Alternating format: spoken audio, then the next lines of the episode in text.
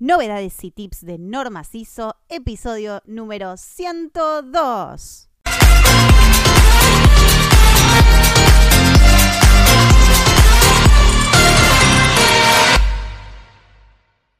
Buenos días a todos y les damos la bienvenida al podcast de Cajuna PP, novedades y tips de normas ISO, el podcast en el que hablaremos de todas esas dudas, consultas, secretos y tips sobre normas ISO, sistemas de gestión y todo el universo de procedimientos y flujos de trabajo. Esto es novedades y tips de normas ISO. Hoy es el episodio número 102 y dedicaremos el programa a contarles los secretos de las auditorías remotas. Pero antes de que te preguntes qué es Cajuna App, te lo voy a contar para que no te pierdas de esta maravillosa herramienta.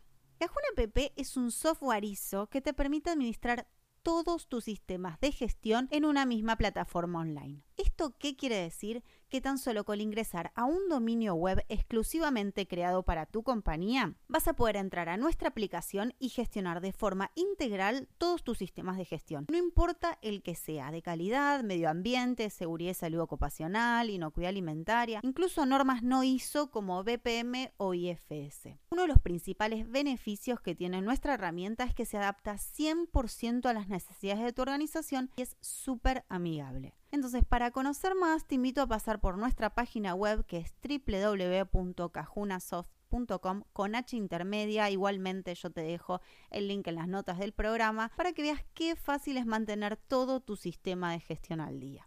Y así sin más, damos comienzo a esta entrevista que le realizamos a un importante auditor de Argentina, Daniel Beltrami. Durante la entrevista, una de las primeras preguntas que le hicimos a Daniel es el concepto de las auditorías remotas, ¿no? ¿Qué es la auditoría? Y como era de esperarnos, Daniel nos respondió citando al punto 3, sección 13 de la norma de sistemas de gestión de calidad que dice, las auditorías se entienden como un proceso sistemático, independiente y documentado para obtener evidencias objetivas y evaluarlas de manera objetiva con el fin de determinar el grado en que se cumplen los criterios de auditoría.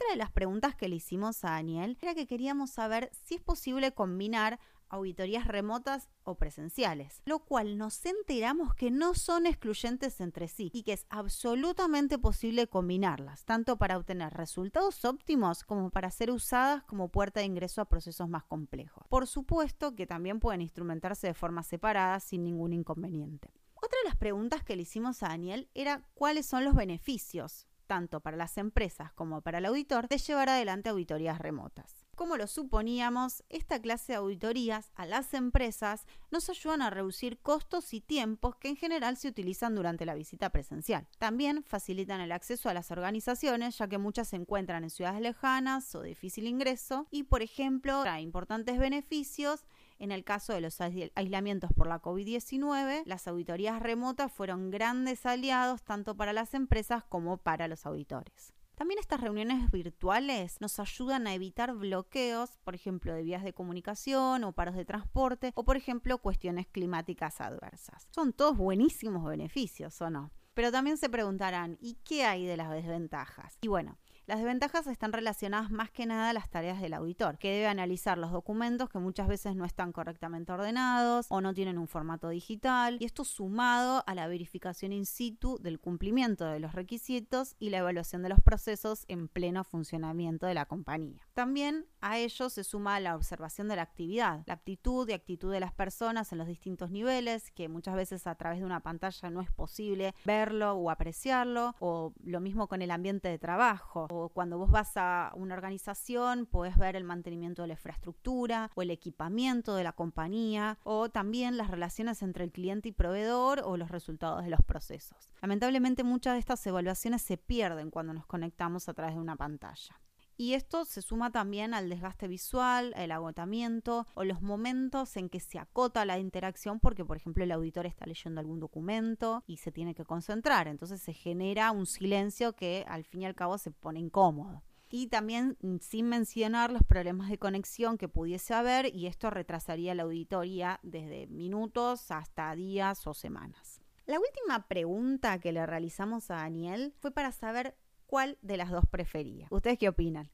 Y sí, claro. Él claramente prefiere las presenciales, porque considera que de esta manera se maximiza la coincidencia con las definiciones que dictan las normas. Aún así, nos contó que sabe que las auditorías están pasando por una transformación digital y que día a día van a ser más utilizadas para enriquecer el nivel de análisis y la evaluación del auditor. Lo que ya deberían saber a estas alturas es lo importante que es contar con un software ISO para administrar los sistemas de gestión como lo es Cajun App, ya que facilita el desarrollo de las auditorías y colabora con la experiencia tanto de la empresa como la del auditor para poder superarlas exitosamente.